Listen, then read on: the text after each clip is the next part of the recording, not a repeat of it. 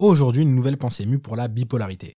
Ça fait désormais 5 ans que tu m'accompagnes sans que je ne t'ai donné l'autorisation, à la manière d'un gars qui suit une meuf jusqu'à chez elle en pensant que c'est une technique de drague ultra efficace et pas du tout flippante. Spoiler, ça ne marche pas. jamais un discours d'une mariée a commencé par il m'a suivi jusqu'à chez moi tard le soir alors que je le connaissais pas, et c'est à ce moment-là que j'ai compris que c'était l'homme de ma vie. Jamais. Ta technique d'approche était des plus discutables, chère bipolarité, étant donné que t'as fracassé la porte d'entrée, tu m'as mis un énorme coup de gazeuse dans la gueule, puis fracassé le crâne jusqu'à la perte de conscience, et à mon réveil, je me suis retrouvé hospitalisé. J'ai connu des présentations plus courtoises, même en regardant du MMA. Mais j'avais pas trop le choix et on a dû cohabiter tant bien que mal, et surtout mal pendant longtemps. Tu décidais de mes heures de sommeil, de mon humeur, de mon caractère, ce qui me laissait des choix très limités. En gros, j'avais le droit d'être très extraverti ou introverti pendant 8 heures d'affilée avant de dormir 16 heures de suite ou 14 heures s'il faisait beau entre midi et 13 heures. Même sous couvre-feu, les Français avaient plus d'options à leur disposition et c'était beaucoup plus clair. J'avais l'impression de vivre une relation amoureuse toxique tout en étant célibataire. C'est un drôle de concept.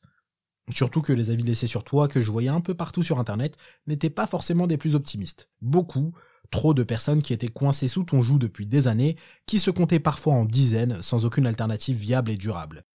Et au final, ce n'est pas toi par nature qui conduis ceux avec qui tu cohabites à la folie. C'est les conditions de vie que tu offres, les perspectives d'avenir que tu laisses entreapercevoir, bref, ce calice que tu nous fais boire jusqu'à la lie, sous ta douce surveillance, qui nous fera à coup sûr sombrer dans la folie. Tu arrives en nous rappelant systématiquement nos peurs, nos faiblesses, nos addictions, nos vices, nos échecs passés, présents et futurs, bref, tous les monstres qui sont en temps normal enfouis en nous que tu déterres avec enthousiasme. Aujourd'hui, j'ai réussi à retrouver un équilibre, un équilibre qui est certes aussi précaire qu'un étudiant provincial d'un milieu modeste venu étudier à Paris, mais qui est aussi précieux que N'Golo Kanté au milieu de terrain de l'équipe de France. Un équilibre où je n'ai plus d'illusions nocturnes la nuit et beaucoup plus d'énergie le jour. Un équilibre avec peu de haut, encore moins de bas et beaucoup plus de bonheur. Et je me suis aussi rendu compte d'une chose très cool. La plupart des gens que je côtoie aujourd'hui ne t'ont jamais vu à l'œuvre. Ils ne m'ont jamais vu n'être plus moi, ou au contraire trop moi à cause de toi. Maintenant, je suis juste un gars avec une énergie qui étonnerait même un Baptiste Le Caplin en plein après-midi d'été. Toutes les conneries que je fais aujourd'hui sont des conneries qui me ressemblent et que je pourrais assumer les 100 prochaines années sans devoir éviter tous les miroirs que je croise sur mon chemin.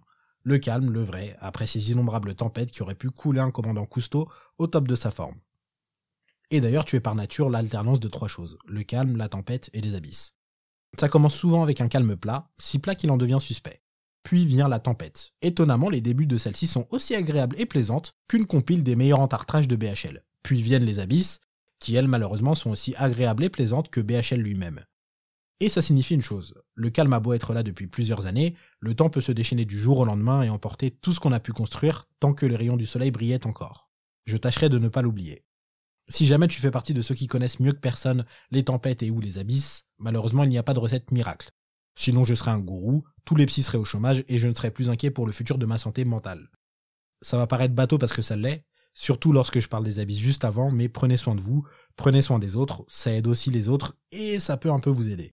Et que vous soyez dans les abysses ou dans la tempête, n'oubliez jamais que rien n'est jamais figé dans la vie, tant qu'on la vit encore. À très vite.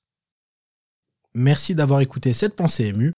Vous pouvez suivre les dernières sorties de ce podcast et des autres podcasts Beau Parleurs, les divers contenus sur les thématiques engagées qu'on traite et plein d'autres belles choses sur notre Instagram. C'est Beau Parleur tout attaché au pluriel. À très vite.